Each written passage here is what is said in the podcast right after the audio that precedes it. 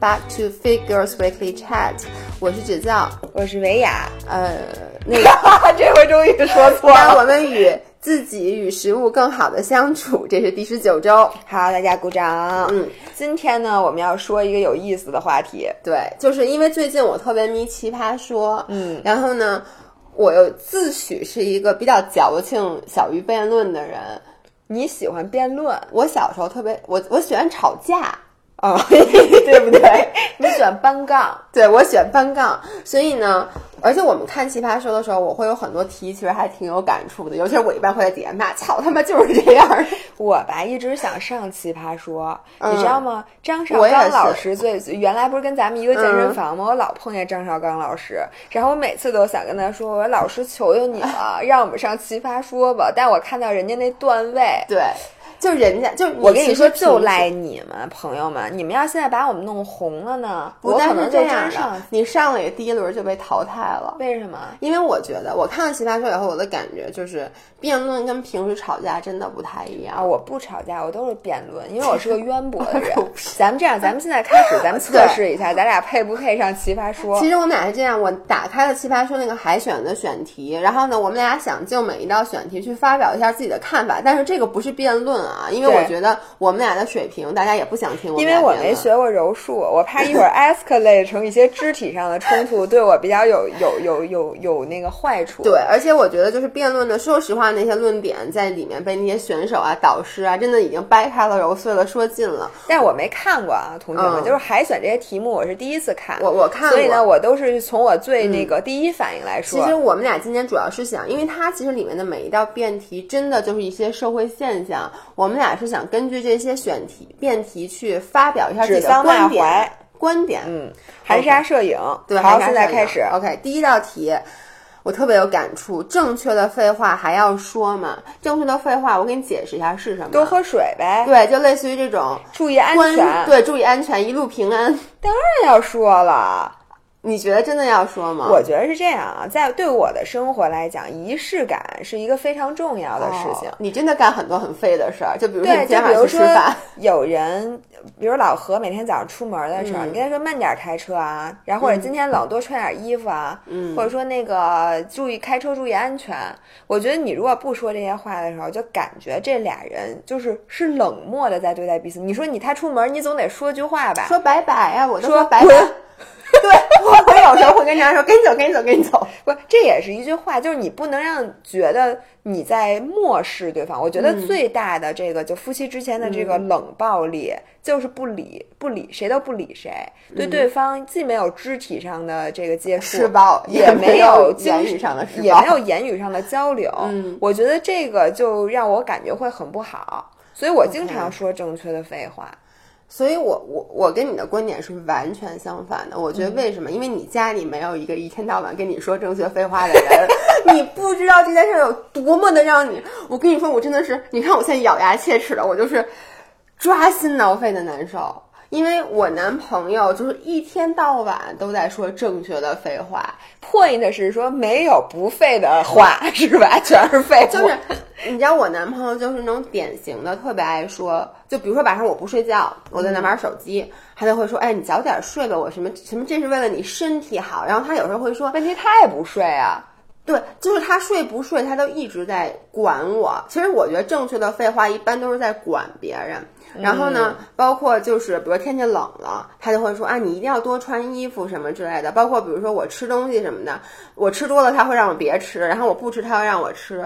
嗯，所以就是很多时候，就我帮你解读一下啊。你觉得他这个说话特别，就是他说这些话让你特别烦，是因为你觉得他没走心，就因为他明明可以说出一个更 personal 的话，对，但是他没有，他都是用大套话给你套过去了。就是我觉得他就是。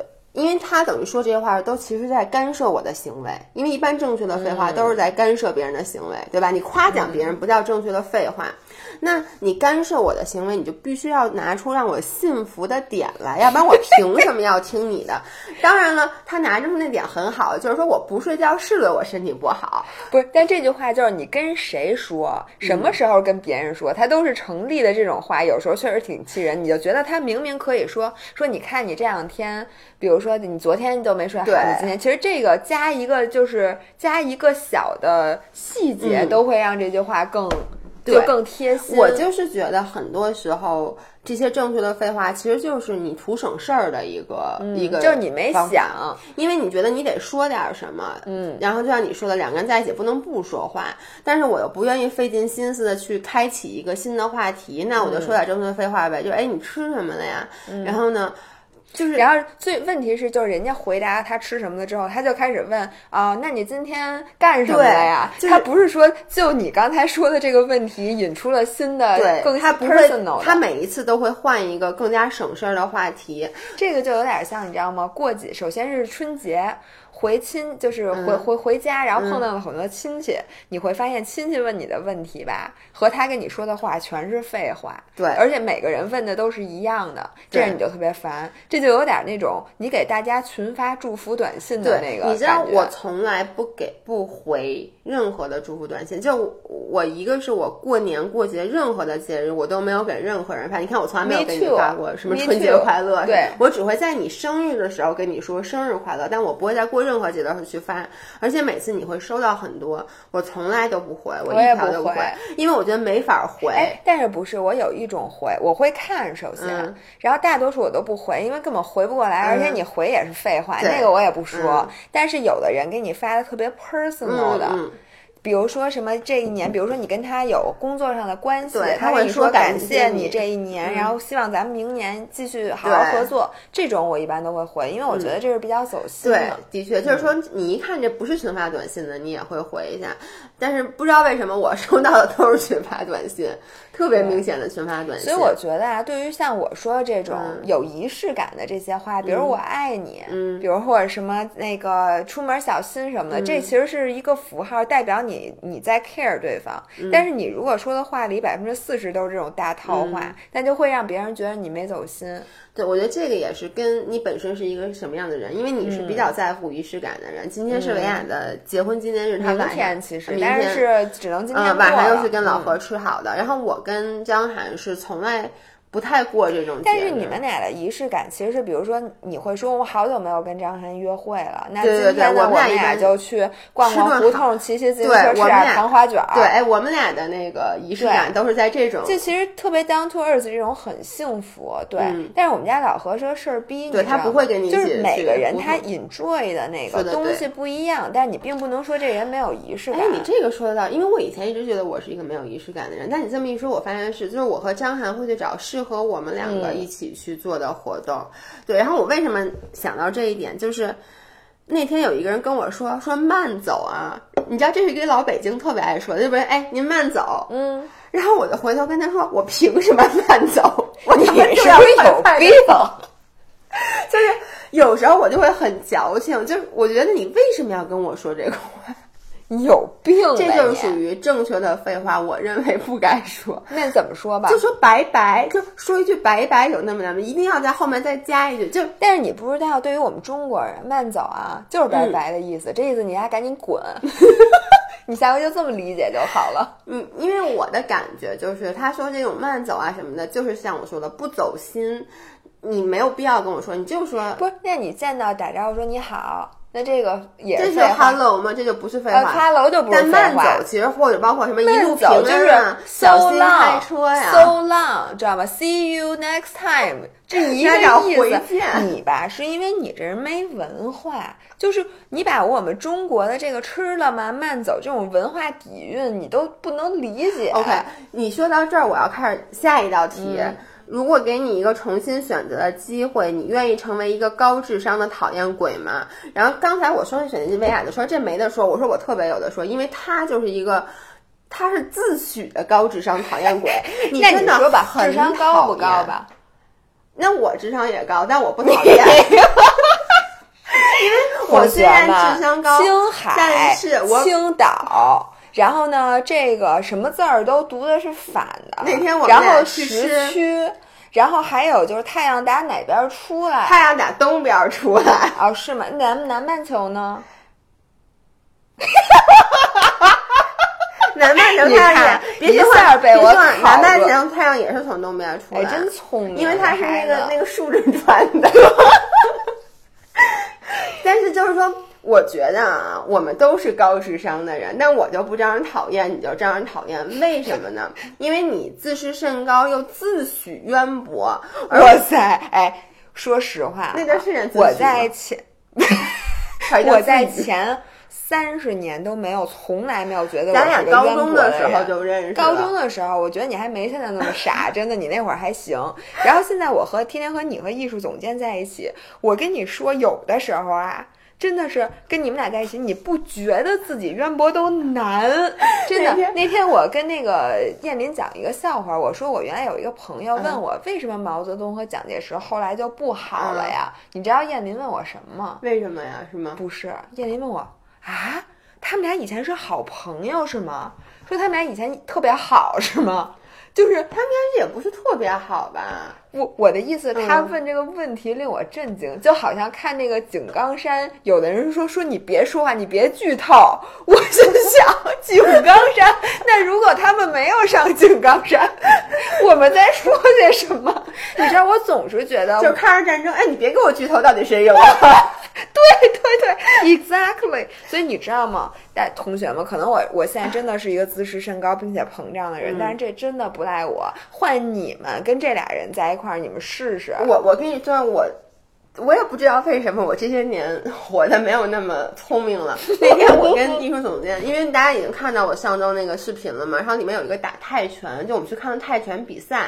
然后呢，我在电话里给燕林讲到底应该怎么剪这一段儿，他不是得拿笔记嘛，他就问我说泰泰嘛，他问我泰和拳是不是长得特像？然后你听我说，你知道我说什么？我说对，这俩里面好像都有一个手。然后燕林就说不对呀、说越写越不对。后来就说他就开始骂我傻，说人根本没有手，只有拳底下才有手。然后说我跟你说这俩长特像，但是因为他们都有那个三。三杠三横对他们都有三个横儿，但对不起，全字儿只有俩横儿。那他也说错了。哎，同学们，你们就从我们这时候，你知道吗？这种事情每天都发生无数遍。然后他们现在说我是一个高智商的讨厌鬼。You know what？我认了，我就讨厌，我没法儿不讨厌。我我觉得就是说，为什么很多人不愿意当高智商的讨厌鬼？怎么定义啊？就是说，你是可能比别人知识渊博一点，但你别老去给别人纠错儿。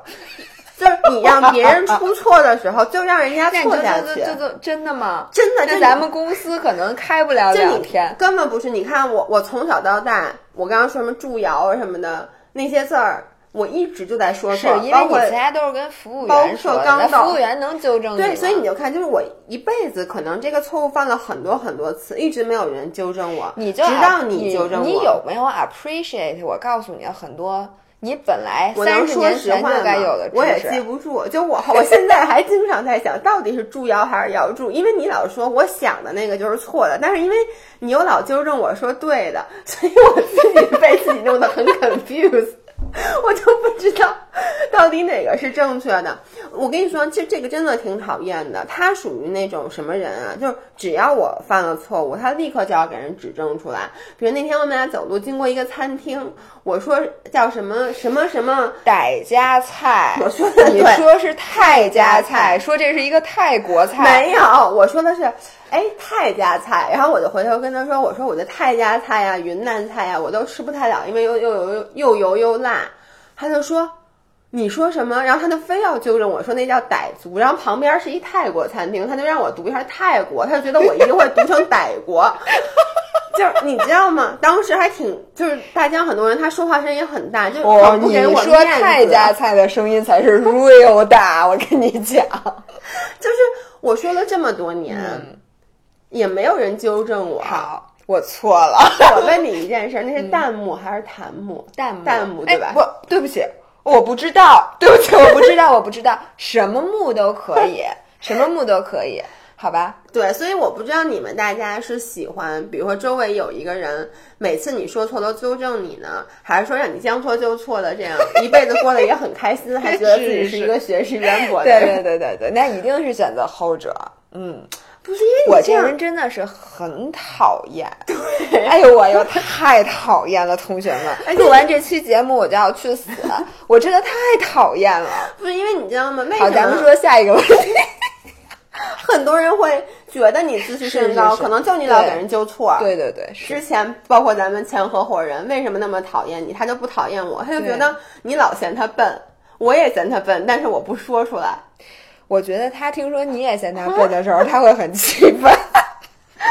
OK，下面一个，我让最好的朋友帮我去追暗恋对象，结果他俩在一起了，我该不该绝交？这是一道感情题吗？这人肉包子打狗，你们听过一句话叫“肉包子打狗”吗？对，哎，我我这个事情是怎么发生的呢？嗯，有没有？怎么了？那有一个交流电的声音，你没听到是吗？没有，我耳朵不好耳朵也不好就比。如说，我喜欢一男的，嗯，但是呢，我不想让他觉得我在追他，就我不好意思主动去出击他，我会让你去帮我打听他喜欢吃什么的。可能在此你再给我看一遍。就如果我让最好的朋友帮我追暗暗恋恋对，象，结果我们俩在一块儿，比如说你喜欢谁，比如你当时喜欢老何，然后呢，我说我帮你去追，绝对帮你追到手，然后我就天天的不是那问题是你追到手，他又不是我，他又不是物是件。帮你追啊，你能理解吗？就是尤其是在学校里面，经常有这哦样，哦哦，我以为就是说，我说你去追追老何，我说这不傻吗？不是就我帮你追，比如说我去跟他说，我说哎，张丽雅特喜欢你，然后呢，而且他有很多很多的优点，结果最后他没看上你，他看上我，我们俩好了，你会跟我绝交吗？当然不会了，那是我的问题啊。啊，你真的好大度、啊，不是本来就是，你想啊，首先你自己要权衡一下，嗯对吧？就是那老何，你如果是这样做的话，那他同时认识咱们俩，嗯，那可能你们俩在一起，他就就他就是更喜欢你，那你你能说是你的错吗？我觉得这不能说，不是，但有时候会尴尬呀，你能理解我的意思吗？那肯定你心里会有一个心结对。，那你你如果觉得这个你是结果最坏的结果你接受不了，你压根儿就别干这事儿。我觉得这件事儿真的有点傻，就我真的是觉得傻。这件事儿，但你知道这件事儿，其实，在就是闺蜜中间还挺常见的。好吧，那你说你你你会怎么着？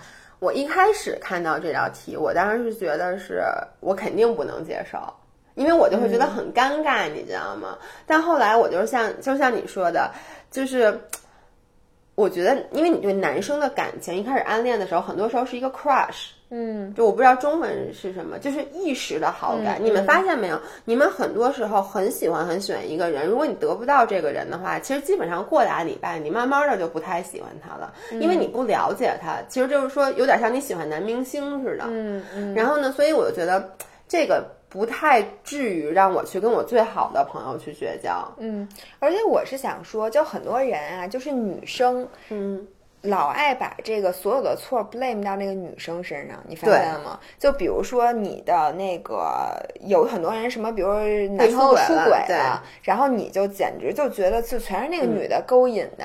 那你不想想，你肯定是你你你男朋友问题而且你自己有问题。对，而且还有，那那你说这个同样的事情，你跟他绝交是因为你觉得都是他勾引的，嗯那你凭什么要跟那个我让你帮我追他，然后你跟他好了？但是人家男生也有选择权，他明明就是更喜欢他，而且如果他们俩好了，你的你最好的朋友不可能没有意识到这件事儿对你带来的影响，这就说明 either。他根本没把你，他就故意为了嗯气你，这样你也没必要和他，这是绝交就绝交了。对那第二个呢，是他真喜欢那个男生，他想想说，与其错失真爱，嗯不如因为我觉得你可能最后会原谅我，最开始肯定谁嗯都生气嘛，但最后你会原谅我，那我觉得我比起这个，我更不能失去真爱，所以我们俩才在一起的。我觉得就从头啊，就别干这事儿。对，就是对于我来说，其实，嗯，怎么说？因为由此衍生的题是什么呀？就是很多人会问，就之前有人会问说，比如说你老跟张涵。就维亚经常会在我不在的情况下跟张涵吃饭，别人就会说你没问题嘛，因为就说闺蜜和那个，我说这怎么可能？就是 never occur to me，我从来都没有想过这件事儿会是一个问题，但真的有人会这么问，好，你你能理解吗？我哎，我跟你说，我也是头一回想，我从来没想。对，我从来没想过。但是上上次其实他们不是说真的在 blame 这件事儿，嗯他们就问，因为好像是有一次我去，哦，有一次我跟花花他们吃饭，然后呢，张涵来找张涵找了你，然后呢，你们俩经常不有时候健完身，有时候就一起吃个饭嘛。然后呢，还别人就会说，我都想不起来了。但是反正可能有对过，，别人就会说，哎，你不会介意吗？我就觉得完全不会介意，但有的女生会真的会介意。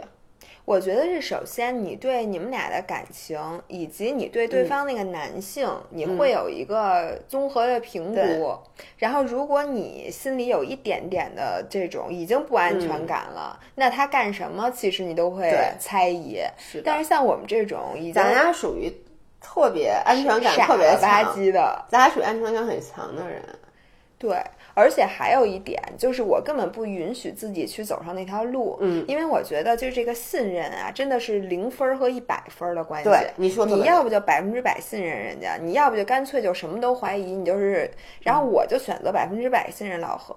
所以呢，就是我我这个人可能这个婚姻观，我之前没说过，咱们找一期节目单录。我是宁可就是他，如果是说真出轨了或者有什么事儿，别让我知道。我宁可我不知道，我要保存我这个完整的世界。我跟你一样，对我我就不想知道，你最好也不要让我发现。所以我从根儿上，我不是说我我我我觉得老何已经怎么样了，我不绝不看他的手机，绝对不看，绝对不多问一句，就是这种。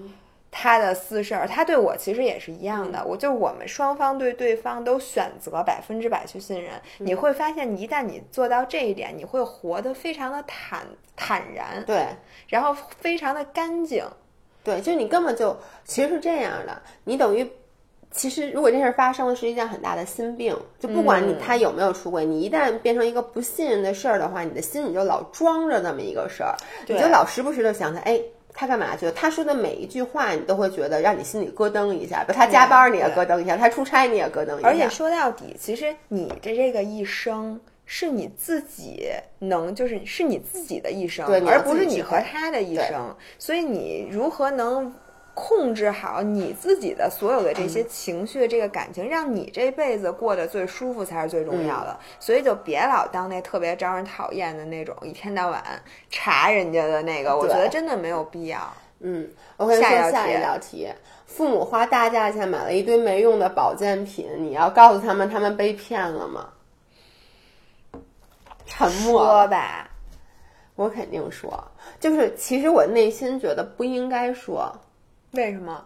因为我觉得父母和你一样都是成年人，就你能理解我的意思吗？就是他们到这个年龄，他们被骗是应该的。嗯，就你其实告诉他有什么意义？让他们省点钱。就比如说，你看啊，我干了一件错误的事儿，这件事已经注定了。就我已经，比如说买一东西，这东西其实特别不适合我，我穿上极其丑。嗯，然后我周围的朋友。是，我是希望他告诉我说，哎，你穿这件衣服太丑了呢，还是就是说不告诉我，让我自己活在自己以为自己很漂亮的世界里？衣服我肯定不告诉我，但是保健品这个东西吧，有可能他们吃了这，首先这保健品，他说没用啊，不是没不是有害就没用。但是你吃了这个，你可能你觉得你就不用干这些事儿了，你明白吗？就是比如说，你觉得你只要吃了这个小药片儿，你的这个心血管就健康了，这种，那你可能就觉得，哎，我今天不出去走。了，或者我明天不锻炼了，因为我吃了这个药，所以我是想告诉他们不要有这些幻想，你还得是饮食上要注意，然后然后多出去走，这样你才能更健康。然后这些呢，你要愿意吃，你可以继续吃，但是你不能把这个药。嗯，当做这个治病的这个神奇的东西，所以我是这个 point。你知道我是怎么想的吗？就是我会尽力告诉自己不要去告诉他们，是因为我觉得父母比你还怕浪费钱，就越老其实越怕浪费钱，越怕被骗。那如果他已经买了没用的话，你再去告诉他，等于对他是一个二次伤害。因为这件事让我想起了我姥姥的一件事，就我特别特别小，那时候还上幼儿园呢。那时候我妈还是年轻的人，就跟咱们差不多三十多岁，所以整个这个角色是颠倒过来的。有一天楼下来了一个骗子，因为我姥姥高血压，他说高血压其实是因为你眼睛里面有一种虫子。然后他说：“我能把这个那么害怕。”没有，他就说我帮你治这病，就从你的眼睛里把这个虫子都给弄出来以后，你的高血压就能好。就在你知道那种古老，就以前老老的那种小区，都不是小区那种楼筒子楼什么的。然后呢，我就陪我姥姥就信了，我们俩就一起坐在楼下，把那个人给请上了我们家。然后那个人就坐在床上，就跟我姥姥做一种法，就类似于是吧？他实际上，他就是摸摸你这，摸摸你那儿，然后在你的眼睛呢，就把手拿到你眼睛旁边。边在你的眼角，哎，一捏，手上就一只小白虫子。哇塞，就特别小特别小的小白对，湛特别小的的小白虫子，然后最后是具体多少钱我忘了，但肯定是几百到几千的这个数额，就是对于当时那个年代的家庭来讲，就是对于我姥姥，嗯其实我姥姥也不识字，她小一一辈子就做家庭主妇，嗯，然后我姥爷已经去世了啊，就她自己拿出自己的存款，嗯，干这么一件事儿，姥姥又是那种买菜都买最便宜的那种人，就是很大的一笔钱。然后晚上回头这件事让我妈知道了，给我妈气的，就把我姥姥给痛骂了一顿，就不是、不是骂啊，就是说那意思就是说你怎么那么容易受骗什么的，你就脑子糊涂了什么这。我姥姥还说人家真的给擦出小虫子，我妈说那你也信啊，说你就是没文化才会受这种骗什么的。然后我就印象中，后来她说完了以后，我姥姥晚上就在那儿哭了，就我妈走了以后，我姥姥就在那儿哭。其实她哭一个是因为女儿说自己了，但我觉得这个不是最大的，而是她等于是他觉得自己高血压好，本来已经好了，然后呢，现在又我觉又得是等于他被骗了钱，他其实很心疼那个钱。我相信他在一开始交钱的时候已经觉得这个钱是很贵的了，嗯然后这时候又有人告诉他你这就是被骗了，你是傻，别人都不会被骗。所以他是很受伤的。嗯其实这件事儿，如果我妈不告诉他，他即使后来慢慢的发现他高血压没好，他也不会那么受伤。嗯，对，有的很多时候你不能在他已经那什么的时候再去接有点像就有点像那种 I told you。然后还有，其实有一个安慰剂效应，就有的时候他吃完他就觉得他好了，对。因为很多的病吧，他就本来他也没事儿。慢性病，就跟我姥姥，你知道吗？我嗯姥我姥姥原来有一阵儿得了老年抑郁症，嗯，然后他就老觉得自己有病，天天都要上医院，因为老人嘛，你总能找出自己身上哪儿不舒服来，就然后越想越严重，然后因为精神上的这个压力呢，他就身体确实也不舒服了。嗯，然后后来呢，这大夫说，我妈就问说这能能开什么药？人家就说那那些药其实吃了都不好，嗯因为它有各种副作用。但是我姥姥九十多岁了，她经不起这些副作用，嗯，就说怎么办呀？我妈说这样吧，你给她随便开点那种嗯无害的那种小破维生素 C 对对维生素你就跟他说说吃完这就好了，说你就是有病，但是是我们之前没查出来，嗯你不能跟他说他是抑郁症啊，就是你跟他说一个，比如你就是血压太高了，给你换一种药。他吃完真好了，嗯就像这种，比如说，是自己给自己对，就比如说我妈觉得可能我最近那什么什么，随便买点保健品，她可能吃完她就真好了，但是是安慰嗯剂效应。我觉得这个你说的也对，就也不一定全都得跟家长说，但是有一些特别严重的，我觉得因为我是属于那种口直心快，就别说别的了，就是我我爸妈，就比如说我妈买件不好看的衣服，因为我妈特爱买东诉人买东西，我主要是有时候很气愤，因为我妈会买一件不好看的衣服，还一下买一个色儿买一件买十件儿，就你能理解吗？嗯她一般又说家里东西多，所以我就总是在说她，然后有时候我妈就被说的不高兴，就说我的钱你管我。其实她说这话对对，那你说父母的钱又不是你给人家的钱，那人家愿意买保健对，就跟你穿一不好看的，你也不希望你妈说你说你穿这怎么这么难看啊，对吧？所以我这的意思就是说，最好去少说他们。就跟我从来不打击我爸的厨艺，因为我知道我爸现在能干的事儿不多了，嗯因为他退休了。你说他本来就没什么事儿，做饭是他最大的乐趣，也是他最大的自信。嗯，所以在这上面，他甭管他买了多么，比如说这个食材他被骗了，他本来就特别便宜的东西，嗯。他特别贵买的，嗯。或者说他觉得这个特别好吃，他买了一大堆，但是我们觉得不好吃，从来不说，因为你再把这点给打击没了，他就更没事儿干了。比如说有，我听说有一个我一朋友他妈现在开始迷信这个酵素，天天自己在家酿那个。哦，好多做酵素，然后他就说我简直烦死了，我觉得我妈就花好多钱，因为酵素它有一系列的工具，你知道吗？然后花好多钱，然后弄得满家都是瓶子，满地都是。然后我就说这你千万别说，因为首先酵素它吃不坏人，对，你让他有个事就是拉儿干，肚子你让他有事儿干挺好的。而且他又觉得生活充满希望，你妈天天挺忙叨的。我说这不是挺好的吗？所以我觉得这个真是所有事儿都两说。OK 咱们再看看其他的问题。哎呦，这个公共场所遇到熊孩子，他的父母无动无动于衷，你该不该教育他？Oh my god！这个是我永远的问题，我也你知道吗？我不知道该不该说。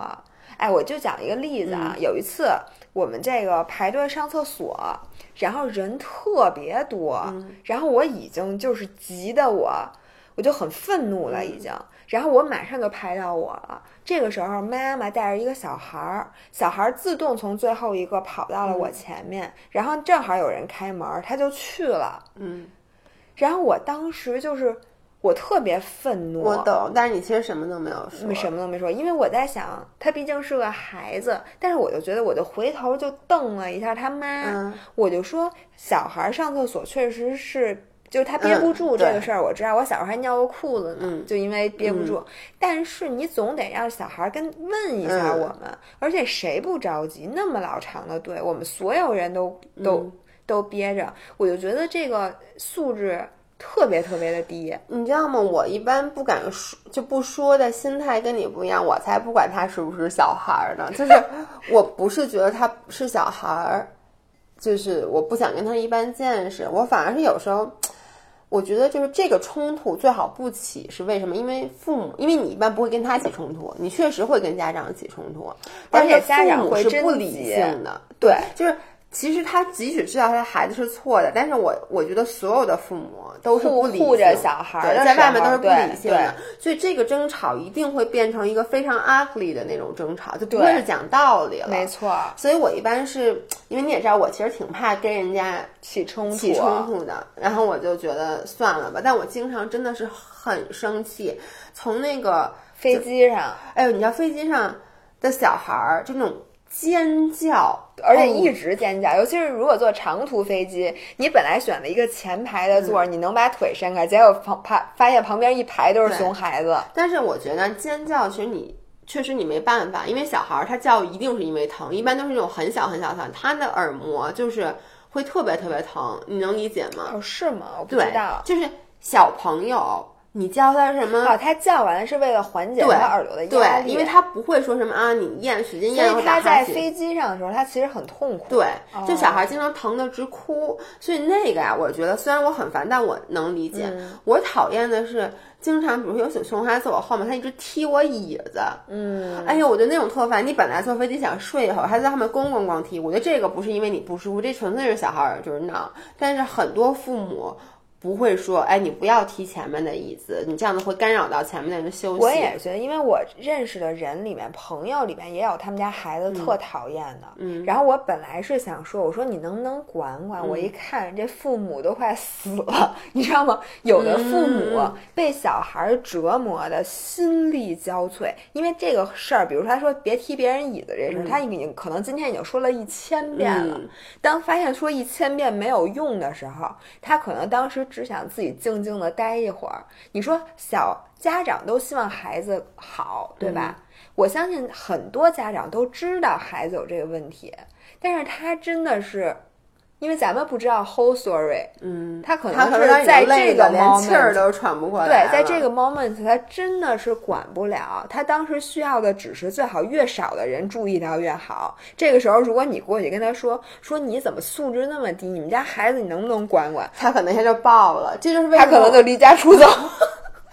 因为我后来一开始我以为就老外都很。直嘛，就肯定遇到这种况情况会说。后来我发现不是了，咱们这从迪拜回来的飞机，就其实我。旁边坐那个人，就我不是我旁边坐的是空的嘛？其实不是的，旁边本来是有有人的，但因为后面那个小孩一直在踹他的椅子，然后他就跟空姐再过来就说后面那小朋友一直踹我椅子，能不能给我找个别的地儿？因为他要卷铺盖走了，你知道吗？其实他也没说，就是他一老外男的，就是我觉得可能对于咱俩来讲，就是对于所有已经为人父母的人。可能更能理解，对，就就特别就心疼那个家长一分钟，然后心想，哎呦，这孩子真是没管好，然后一声叹息也就算了。但对于我，我真的有时候会非常愤怒，然后我会瞪那个家长。因为你看，咱们之前在那个就是 unpopular opinion 那期视频，我不知道大家可能我没有新粉，可能都没看过。就是小孩都是邪恶的，你对，当时我就说，我觉得小孩都是邪恶的，因为我觉得很多小孩真的挺坏的。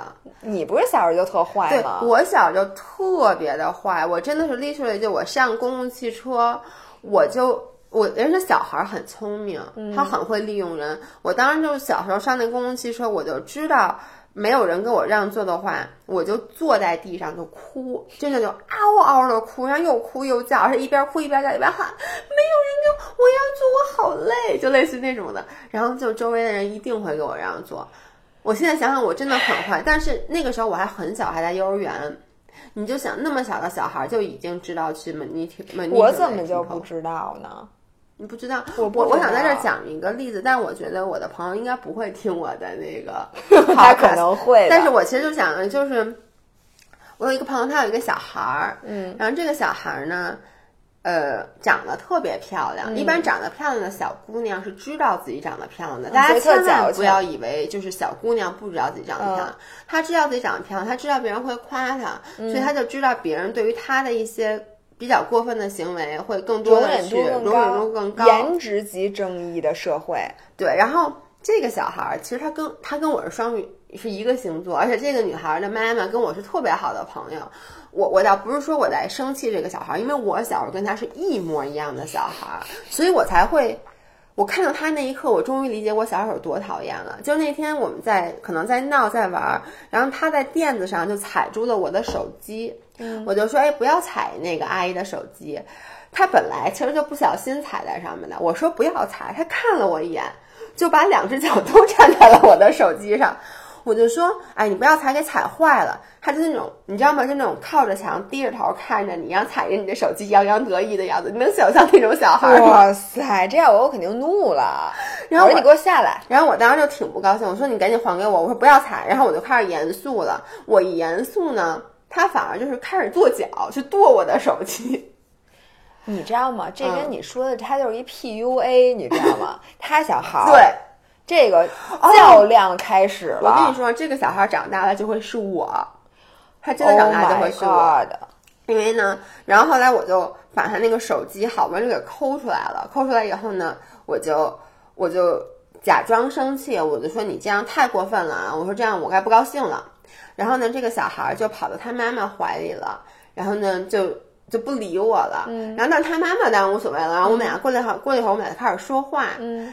然后他妈妈，比如转头跟我说话，他会把他妈妈，他会在他怀妈妈的怀里，用两个手把他妈妈的脸掰过去，这就不让他妈跟你说话。那他是直接说的，不要跟他说话，他是坏人。他就是开始拉拉帮结派了，这意思就是咱们俩一头，咱们都不理他。对，这不就是你小学干的事儿吗？Exactly，因为我看到他，我就想到我小时候，我就是属于那种，我小时候真的特别讨厌会拉帮结派，就是孤立。嗯，我怎么那么讨厌？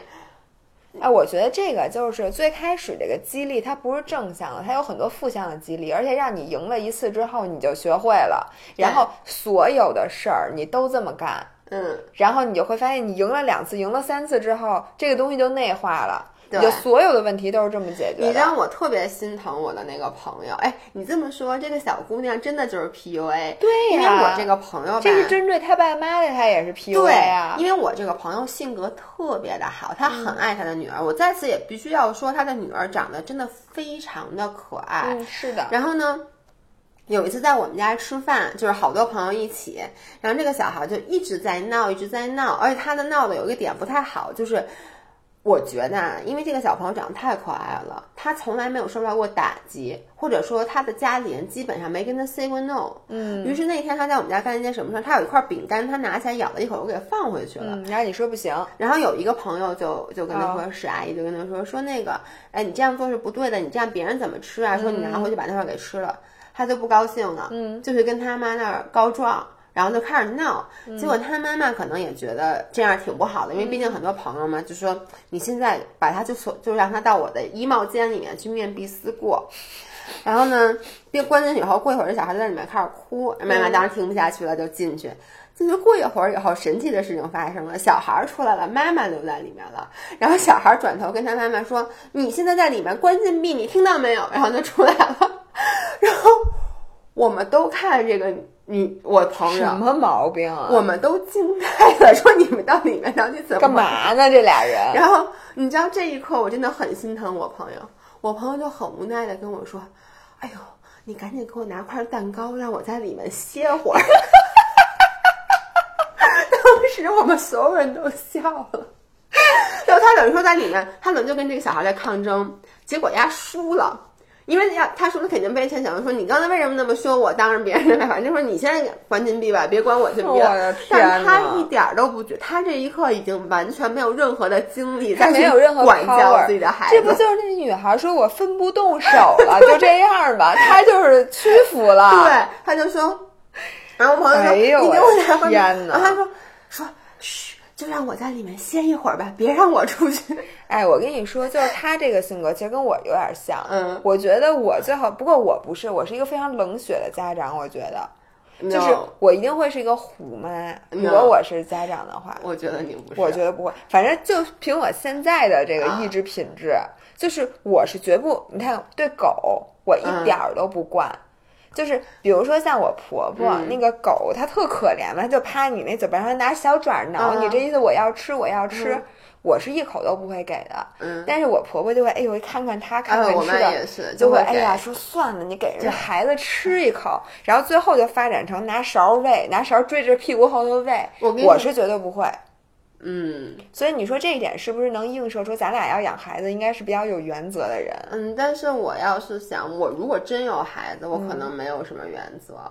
你的孩子板上钉钉是一个 PUA，但是对不一定，他要像张涵的话，他就是一个那逼完了，我跟你说，那被欺负死了。对，反正就是这那个小孩儿就就这几件事儿，就让我发现，其实我们都觉得熊孩子其实就是只是单纯的就是年纪小瞎闹，并不不是是的。我跟你说，小朋友真的很清楚他自己的地所以位，不能让他。赢，但你要从来没让他赢过吧？他的性格又不，其实我觉得哇塞，这教育这孩子就是为什么我就不知道应该怎么去教育孩子，因为我也你不需你不需要想这件事儿。也对，但因为我也有朋友，他们的孩子就很嗯懦弱，被培养、就是很胆小，然后也不敢发表自己的意见。这样当然你也不希望他我有一个朋友，他的孩子就是他孩子吧。就是因为他太注重原则了，嗯所以那小孩干什么只要有一点儿不对，他立马说道歉。嗯，然后呢，我那天我跟他就是两个小孩在一起，然后他还比另外一个孩子小。你说小的孩子嘛，他总是会干一些什么嗯很莽撞啊，对或者说什么的事儿。结果那一一上午，他妈至少让他道了十次歉。一会儿说过来跟哥哥道歉，道嗯歉，你要道歉。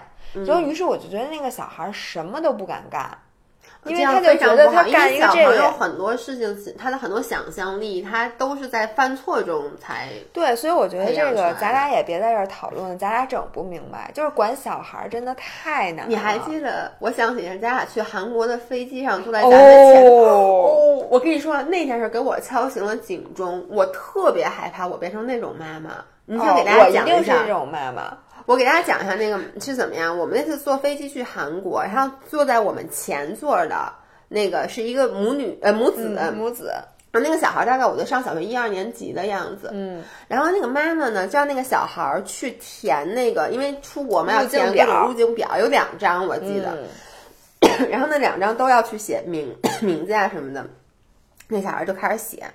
然后他妈是首先这一路上他妈一直在考他英语，你记不记得？对对对就是说这个怎么说？对那个怎么说？就这我不是教过你吗？对你怎么又忘了？就是他不是那种，他是那种我都跟教过你多少次了，你怎么还是学不会？然后又又问一遍，那对，真的就是，嗯。比如我现在问你这怎么说，他说这个叫 coffee，然后呢，比如他说错了，我把你纠正过来了，然后他会一会儿又来考你，就你等你的对，生活就生活吧在就是他考场上。我，我我为什么就那么气愤？因为他有一种感觉，就是这孩子说对了，他什么反应都没有，他觉得你就应该是对的，他不表扬，然后呢，直到问错了之后，就开始哎上纲上线的劈头盖脸气真的是劈头盖脸。我觉得他就诚心，就因为你一定会他在问为难到一个，他在为对难那个小就是你一定会问到一个他不会的，嗯对吗？对但是呢，前面人家会了那么多，一点儿表示都没有就他就诚心找不痛快。他那种我觉得哎不错，他就那种那种语气，哎行，那下一个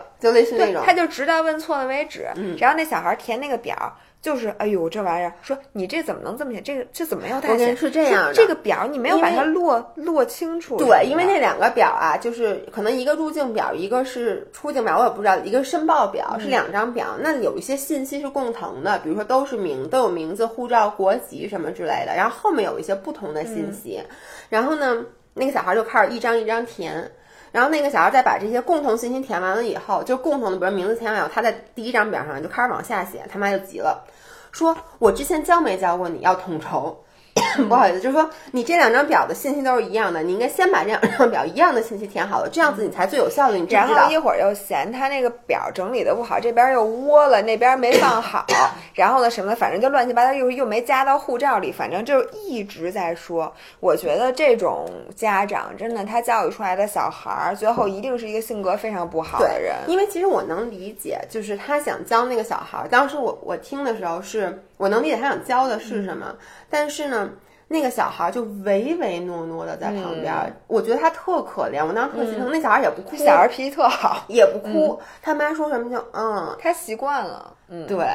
哎呦，这个真的是让我，反正我最后总而言之吧，我觉得。其实，如果你完全是自然的去教孩子，你的孩子应该都会很像你，对对吧？所以呢，我觉得你要真的想把他教成一个别人，这个艺术咱们不在这儿讨论，真整不明白。OK，我们还有一个 最后一个话题，不好意思，我有点咳嗽。就是这是一个职场题，因为有些人老想让大家去谈论职场。然后呢，他这个问题是这样的：公司的同事组织了一个吐槽局。其实就是吐槽上司的，你能理解吗？嗯、然后呢，邀请我，我该不该加入？哎，我觉得这题也有点奇怪。嗯、一般的话，大家就是出去玩，自然比如喝点酒就会开始吐槽，而没有人说今天啊，咱们这个吃饭的主题对就是吐槽。但其实我能理解，比如说啊。呃，可能是那种公司，比如说发生一个重大变革，或者老板干了一件比较傻逼的事儿，然后同事就说：“哎，下班咱们一起去。”就很明显说。这个局是要说老板坏话的局，嗯，你你会去吗？你也开始咳嗽。Excuse me，我是打喷嚏。打喷嚏，bless you。我觉得这个啊分情况，嗯、这个情况和情况之间非常的不一样。第一呢，我是从不吐槽的人，这个我应该我跟大家都说过，就是我很少的，就算是我心里觉得老板不对，嗯，我也觉得说，我要是觉得他不对，那我有两个选择，一个是我忍，一个是我离开。你会和我吐槽，就是和公司外的人对，但我不会说我使劲的跟你嗯、说说老，因为我觉得跟你说有什么意义呢？就我不爱干这种事情，嗯、就我不喜欢散发我的负能量，嗯、因为你一旦说出来了，你就会感觉更不好了，嗯、越说越真。所以如果我决定在这儿忍的话，那我就尽力的要去接受它。嗯，如果我决定走了的话，我就更没必要再跟别人吐槽了，因为我觉得吐槽这种话特危险。嗯、你一旦跟一个人说，甭管他是谁，都有可能被他以讹传讹的再去扩大，或者你就只能加入他这个阵营了。对，但有时候你知道，其实说人坏话是被裹挟的，你懂吗？是就站队嘛。对，就其实嗯或者就是说你。谁都不想，就跟以前班干部，嗯，你说你想不想跟同学打成一片？你不想让大家觉得你是老师派来的特务，那你怎么办？你就是要跟同学去说老师的坏话。所以这一点就是，如果你不吐槽的话，会让人觉得你难以接近。对，因为大家混熟了，其实嗯底下的人就是通过，比如说，比如我先说的，我跟你说，哎，我觉得咱老板真是傻逼。然后你说，哎，我觉得也是，然后一下你们俩就就特别熟了。但是我现在想想，我好像也从来没有吐槽过，我也没跟你吐槽过我的老板，因为你老板特好，我觉得也没什么我觉得我的老板，我历任的老板好像都挺好的。当然了，这也是我善于有一个善于发现美的眼睛，因为我发现我喜欢的老板都有很多人在吐槽，大家都在吐槽。嗯，我。我真的是一个很能在别人身上找到一些优点或者发光点。你看你在我身上都能找到优点，我觉得你我在你身上找到了好多的优点。你看，你看你妈都说了，让你也夸夸我，你就找不着。对。所以就是，我觉得这是一个比较好的办法。然后我一般在同事说那个老板坏话的时候，我其实会帮他去做一些辩论，但我不会说这老板很好什么的。我会说，哎，其实他这事儿做的是挺。嗯，叉蛋的，但是我会说，我其实能理解，嗯，就包括我们现在啊，就是前两天我们不是出去玩嘛，嗯、大家也在说某些人的坏话，你知道吗？就我们跟柔术的同学一起出去玩，然后呢，我内心其实对那个人呢是比较认可的，我也理解他们为什么特别讨厌那个人，嗯、所以我一般都会说，呃，他这事儿做的的确不好，但是呢，我其实。站在他的角度，我会帮大家去解释一下，他可能是因为有这个压力，有那个压力，所以他要这么做。我觉得这个就会让你让人家在里里外外都树立一个更 professional 的形象。因为我最恨的是什么人啊？就这人一直在这公司干，干了无数年，但是呢，一出去吃饭就他吐槽，吐槽最凶，骂完这个骂那个，把所有的领导都骂一遍。这个我这种人，我觉得在我眼里他就是一个 loser。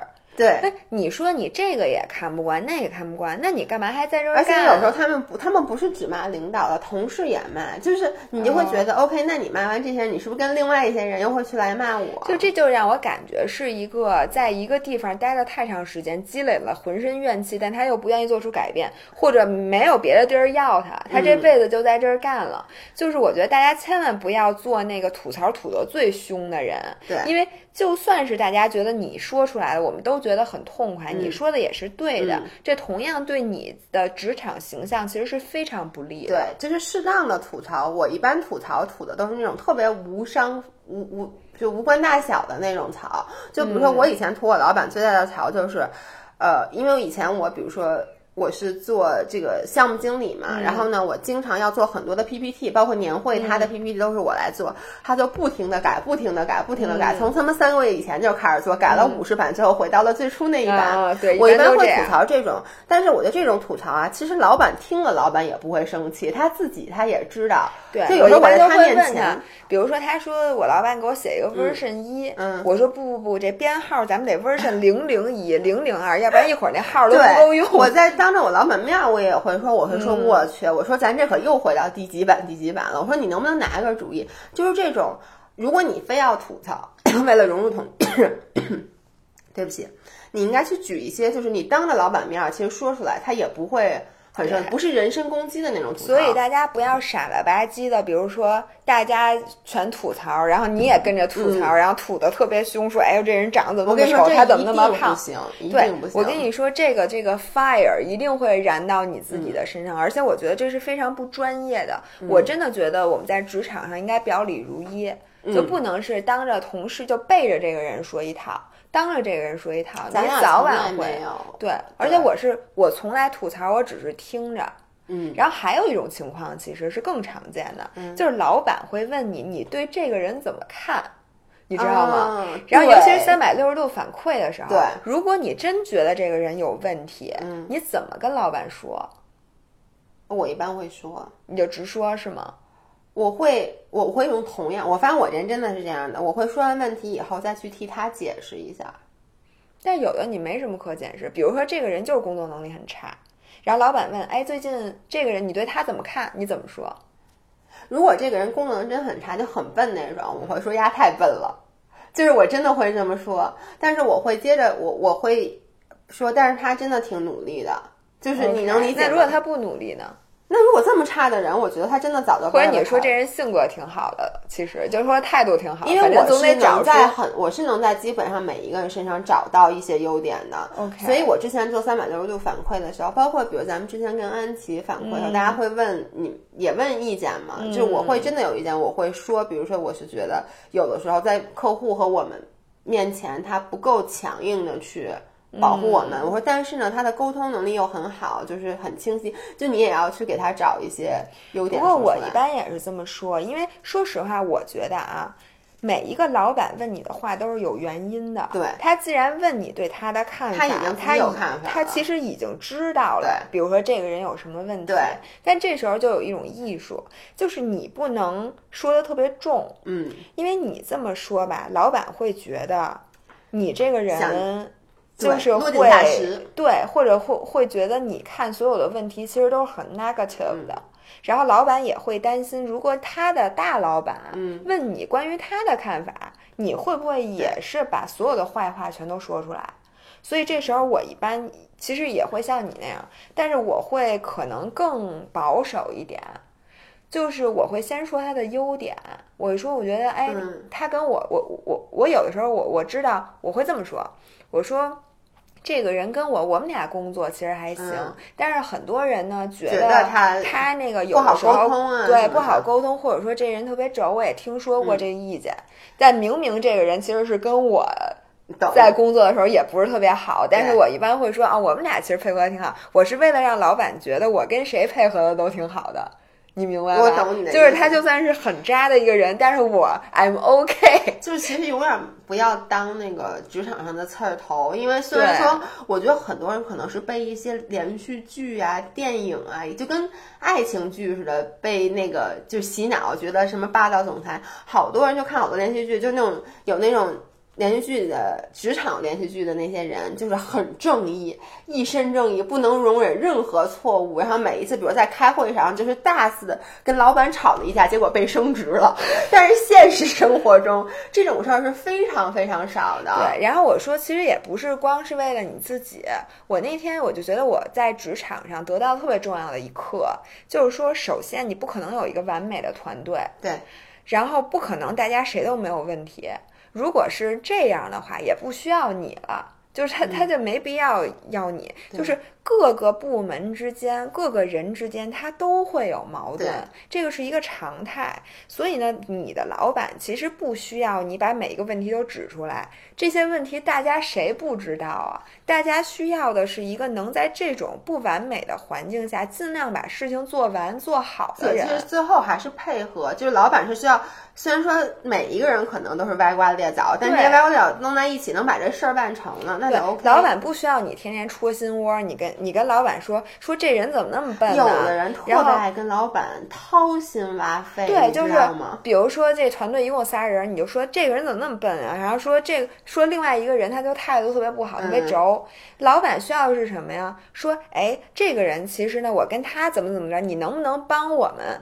就做一个什么什么的事儿，这样我们仨能配合的更好。老板其实需要的是这个他不需要你老把他最烦的事儿跟他再说一遍其。实是这样的，你不要给老板只反馈问题的同时不给解决方案，没错这个真的太讨厌了。人家已经一满完的官司了，你还一天到晚给人对，弄问题，然后还有说，比如说这 HR 部门这个做太不好了，咱们不，咱们公司的采购怎么这样啊？谁不知道啊？对，而且你知道吗？就是其实 HR 和采购和你，比如说你们市场部、嗯这三个部门，如果把事情做到极致，那一定是配合的最不好的。嗯因为一个是，比如说我就是要给你因为它其实是有那个 conflict of interest 的。对，没错。所以你说你老板需要你跟他说这个吗？你老板需要跟你跟他说的是说，哎，我们能不能做这一点？比如说我们、我们跟 HR 开一个会，然后让他们也妥协一点，咱们也妥协一点，这样咱们就把事儿办了。对，这个并不需要纯吐槽。是因为很多人很喜欢去跟老板说，哎，这事儿我没干成，就是因为那 HR 什么诚心说他们太过分了，对诚心就。你你可以去吐槽这件事但你同时要到这个解决方案。说，那我觉得他们如果在这条路上使劲拦，我们要不然咱们走另辟另外一条路哎，我说了一个成语“另辟蹊径”，而这四个字我不会写，但它在我的脑海里面是有一种模糊的印象。就让它模糊下去，好吧？你马上就要变成一个高智商的讨厌鬼了。OK 你！我们最后再说最后一个吧，咱们。现在一个小时了，而且咱俩该去录那个健身营的那个。对不不起我们这个我们如果大家喜欢我们俩这样子比较发散的去提一些观点的话，嗯可以给我们留言。然后也是一个是你们对刚才的这些辩题，如果有任何的观点，欢迎留给我们。今天留给我们的，我们挑几个有意思的，我们可以下周给大家对念一下。然后呢，我们也会，如果大家喜欢的话，我们因为这种网上这种辩题很多，我们可以经常挑多选一嘛，些我还想说催催奇葩说，让他们再不一定奇。葩说嘛，就很多就是辩题嗯都可以拿来说。好吧，那今天就到这里，我们大家再见。大家听这个的时候，已经马上就哦过年了，但是还我今没有。天晚上，今天周三嘛，对不对？今天是圣诞节，不不对，不圣诞节二十五号是。周哦是二十五号？哎，那咱哦对，周一那那一期不是平安夜，那一期是 OK。那祝大家圣诞节快乐！OK，那今天就这样，拜拜拜